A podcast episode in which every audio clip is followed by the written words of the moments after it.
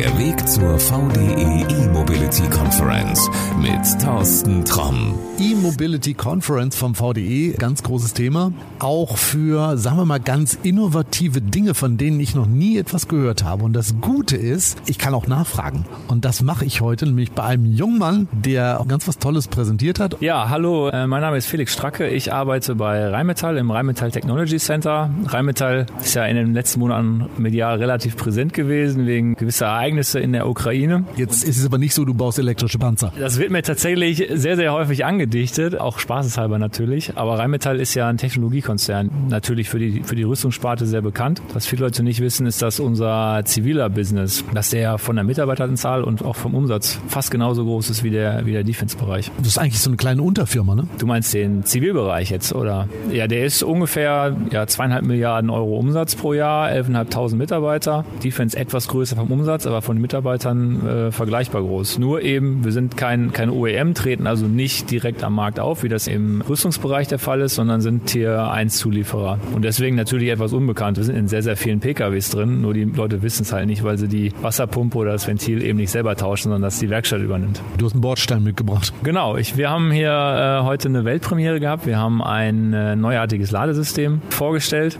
ja, haben da eigentlich sehr, sehr gutes Feedback bekommen und deswegen freue ich mich, dass wir da nochmal ein bisschen tiefer reingehen können hier in den Podcast. Wirklich ohne Quatsch. Ich äh, habe deinen Vortrag gehört und habe ein Bild gesehen von einem Bordstein und du hast gesagt, ja, und man kann diese Ladesäule in den Bordstein bauen. Und ich so, hä, what? Wie soll denn so eine Riesensäule da reinpassen?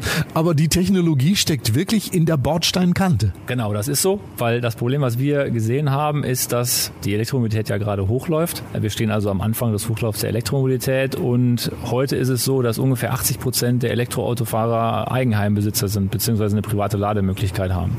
Man kann also auch sagen, es ist die Eigenheiminhabermobilität. Ja. Aber in Deutschland leben ungefähr 60 Prozent der Menschen in Mehrfamilienhäusern. EU-weit ist es ein bisschen weniger, ungefähr 50 Prozent.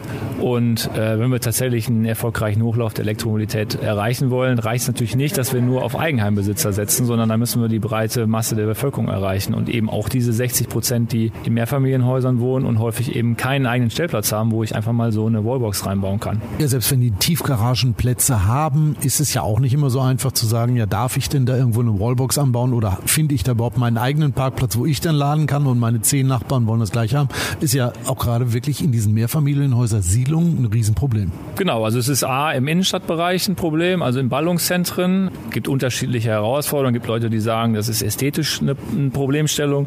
Ich sag mal, heute sind diese Säulen nur vereinzelt in den Städten. In, in Zukunft, wenn wir mal Richtung 2030, 2035, 2040 denken, wird es viel, viel mehr von diesen Ladesäulen geben.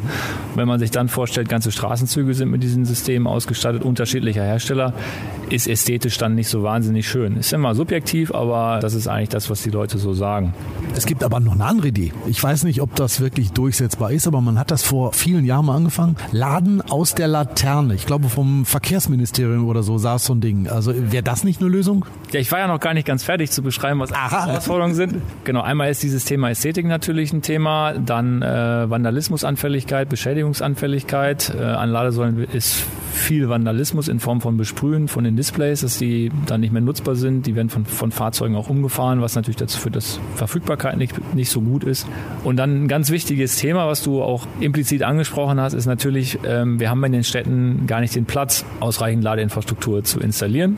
Ja, schon heute ist es so, dass Städte und Kommunen kaum wissen, wo sie diese Ladeinfrastruktur einfach hinbauen wollen, weil es immer zu Lasten von anderen Verkehrsteilnehmern geht. Ja? Also eine typische Ladesäule steht ja auf dem Gehweg, ist dann auch nicht besonders klein, hat dann irgendwie unten eine Grundplatte, die ist, was weiß ich, 30 mal 30, 40 mal 40, 50 mal 50, bei Schnellladesäulen sogar noch mehr. So, und bei einem typischen Bordstein habe ich diesen Platz gar nicht. In Köln gibt es zum Beispiel einen Bürgersteigbeauftragten, der im Moment schon dafür sorgt, dass diese Parksteinautomaten wegkommen, ja, einfach um den Menschen den Gehweg zurückzugeben. Was kommt da weg? Die Parkscheinautomaten, mit denen die Stadt Köln eine Menge Kohle verdient, die kommen vom Gehsteig Es gibt einen, äh, einen Beauftragten, der eben schaut, dass die Gehwege, dass die möglichst gut zugänglich sind. Und das Gleiche betrifft natürlich auch, also ich muss ja nicht unbedingt auf den Gehweg setzen, ich kann es ja auch woanders hinsetzen, aber dann verliere ich äh, möglicherweise Parkraum oder äh, mache eben Einschränkungen an den, an den Fahrradwegen. Und das ist ja eigentlich ein Thema, was ich eigentlich eher ausbauen will. Jetzt komme ich wieder mit meiner Laterne, aber die Laterne geht doch. Die Laterne, genau.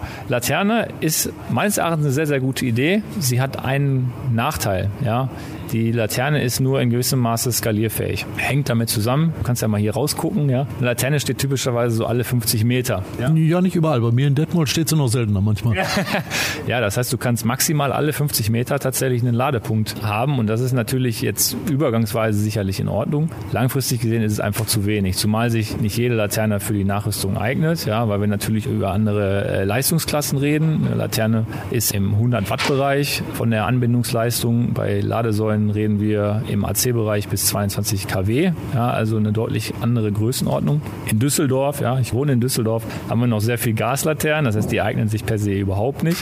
Und dann steht die Laterne natürlich nicht immer da, wo auch der Parkplatz ist, ja. Und das heißt, ich habe diese Problematik mit, ich muss irgendwo ein Kabel herlegen, was natürlich dann dazu führt, dass die Menschen da wieder nicht hergehen wollen. Also eigentlich das, was wir verhindern wollen.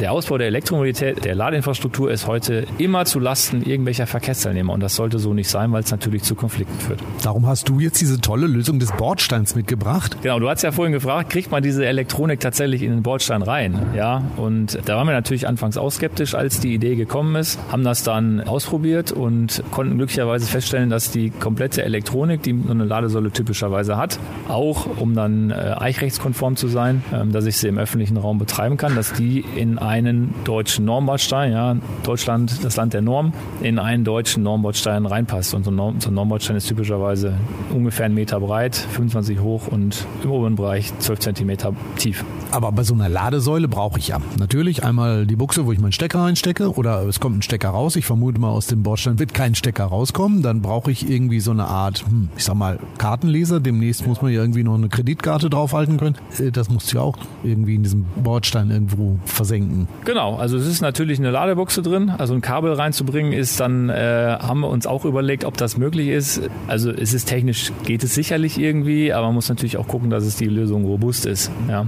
Also das heißt, wir setzen auf eine, auf eine Ladebuchse, wie es typischerweise auch bei AC-Ladesäulen im öffentlichen Raum gemacht wird. Dann brauche ich einen Ladecontroller, der den Ladevorgang schaltet, der die ganze Abrechnung macht. Ja, also das quasi die Kommunikation mit dem Backend des Ladeinfrastrukturbetreibers übernimmt. Ich brauche einen Energiezeller, um die ganze Abrechnung zu machen. Ich brauche einen Leistungsschutz, der quasi die Leistung zu- und abschaltet. Und ich brauche noch ein paar Nebensysteme. Aber das passt da tatsächlich alles rein. Auch die Sachen, die du angesprochen hast hier mit, ich muss mich per Chargecard oder so identifizieren. Das ist alles drin. Das ist alles drin. Also im Prinzip ist dieser komplette Bordstein, so wie ihr ihn liefert, die Ladesäule. Mehr braucht es nicht, außer Strom. Wir haben quasi eine Ladesäule genommen und von allen Seiten drauf gedrückt.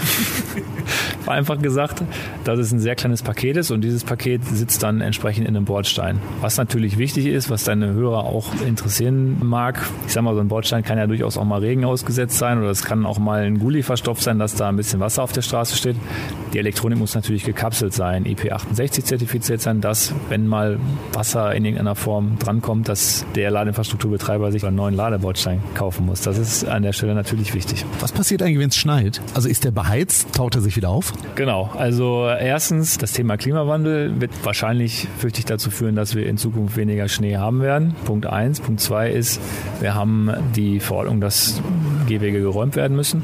Punkt drei ist, das Ganze ist beheizt. Ja, das heißt, der Schnee bleibt im besten Fall gar nicht erst liegen auf dem Bordstein, sodass er dann auch bei schlechten Wetterverhältnissen, wenn es schneit, genutzt werden kann. Ist wirklich so, weil der Kollege, der neben mir saß, der hat gesagt, ja, ja, tolle Idee, was der da hat, aber wenn der da mal 10 cm Schnee drauf hat, kriegt er das Ding nicht mehr auf. Ich würde es jetzt nicht auf Mount Everest verbauen, ja, da muss ich dem Kollegen recht geben, sondern es ist sicherlich eine Lösung, die man in unseren Breitengraden Richtung Südeuropa verbaut. Ob das jetzt eine Lösung von Norwegen ist, vermag ich jetzt noch nicht zu sagen. Das könnte man sicherlich mal ausprobieren. Aber ja, wie du schon sagtest, große Schneemassen, da ist das sicherlich nicht die, die präferierte Lösung für. Mist, ich dachte, ich hätte jetzt die Idee mit dem Beheizen gehabt, aber war nichts.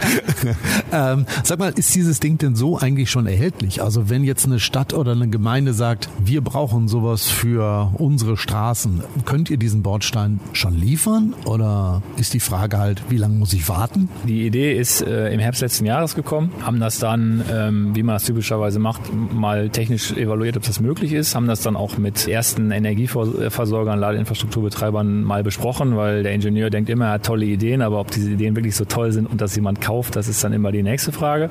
Da war das Feedback dann extrem positiv, was dann unseren Vorstand wiederum dazu bewogen hat, uns da die entsprechenden Gelder für freizugeben, das mal prototypisch auch umzusetzen. Das haben wir dann ab Anfang dieses Jahres gemacht, im Mai, Juni die ersten Bordsteine dann verbaut. Die sind seitdem auch in der ja, intensiven Validierung.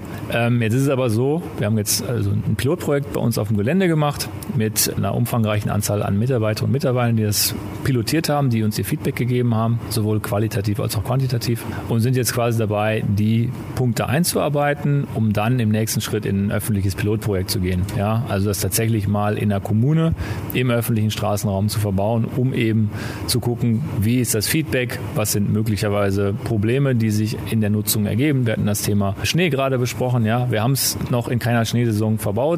Deswegen ist das eine theoretische Überlegung, dass das auch bei Schnee funktioniert. Ja, das wollen wir natürlich beweisen, auch Kunden beweisen, die das System möglicherweise in Zukunft dann einsetzen wollen. Also wenn sich meinetwegen Winterberg als typischer Schneeort mal bewerben möchte, dann wäre das so eine Möglichkeit. Äh, selbstverständlich, ja. Also wir sind natürlich daran interessiert, das an unterschiedlichen Stellen zu verproben, um aus unterschiedlichen Regionen, also sowohl regional als auch von der von dem Stadtarchetyp, ja, also jetzt das nicht nur in Metropolen wie Berlin, Köln, Hamburg, München zu verbauen, sondern auch in, in kleineren Städten und auch Kleinstädten. Ja, weil auch in sehr, sehr kleinen Städten gibt es natürlich Mehrfamilienhäuser, wo die Leute keinen Zugang zu einer privaten Lademöglichkeit haben. Und auch da glauben wir, dass, dass unsere Lösung da durchaus eine Daseinsberechtigung hat. Bin sehr gespannt, ob zum Beispiel meine Heimatstadt Detmold irgendwann mal auf die Idee kommt und dich anruft und sagt, hey, wir brauchen ein paar von den Bordsteinen. Wenn die Infos haben wollen, wo gibt's die? Das Produkt ist tatsächlich heute vorgestellt worden, erstmalig hier auf der VDE E-Mobility Conference. Das heißt, du bist einer der Glücklichen, der live dabei war, wo wir das der Weltöffentlichkeit vorgestellt haben. Da geht es heute noch eine Pressemitteilung raus. Das heißt, da bekommt man natürlich den ersten Kontakt, wo man uns offiziell ansprechen kann. Was wir auch machen können, ist, dass man mich einfach per LinkedIn anschreibt, wenn da Fragen zum Produkt sind, zu den Einsatzmöglichkeiten, zu einem möglichen Pilotbetrieb oder sich das Ganze auch mal bei uns vor Ort anzugucken. Ja? Also das ist vielleicht das Erste, was man mal machen kann. Zu uns kommen nach Neuss, in Entwicklungszentrum, sich das Ganze mal anzugucken, auszuprobieren und seine eigene Meinung zu bilden. Wir haben ja jetzt keine Bilder oder sowas. Es ist ja etwas abstrakt, sich das vorzustellen, wie das System aussieht, wie es funktioniert. Da kann ich nur zu einladen, sich zu melden, zu uns zu kommen, das mal auszuprobieren und sich eine eigene Meinung zu bilden. Das ist eine gute Idee. Dann würde ich sagen, ich packe den Link zu deinem LinkedIn-Profil in die Shownotes und wer was wissen will, ist bei dir an der richtigen Adresse. Ich sage jetzt mal vielen, vielen Dank und bin gespannt, wann denn der erste Bordstein bei mir in Detmold ist. ja, herzlichen Dank für den Austausch, hat mich sehr gefreut und ja, wenn es dann soweit ist, dann äh, kannst du dich ja nochmal melden und dann gucken wir uns das mal zusammen an und dann probierst du das mal aus. So tun wir das. Prima Idee. Danke dir. Mach's gut. Danke dir. Ciao, ciao. Ja, spannende Sache. Dieser Bordstein, an dem man ein Elektroauto aufladen kann. In der nächsten Folge, da finden wir wieder was Spannendes, nämlich Elektroautos und zwar von einem Hersteller, den du mit Sicherheit kennen wirst. Das ist nämlich Audi. Und was es da an Neuigkeiten in Sachen Elektromobilität gibt, ja, das verraten wir dir in der nächsten Folge. Und um die zu hören und damit du die nicht verpasst, kann ich dir nur den Tipp geben, einfach mal auf den Abonnieren-Button drücken und dann sind wir auch mit der nächsten Folge ganz schnell wieder in deiner Podcast-App zu hören. Also bis dahin, pass gut auf dich auf, alles Gute, ciao. Das war der Weg zur VDE E-Mobility Conference.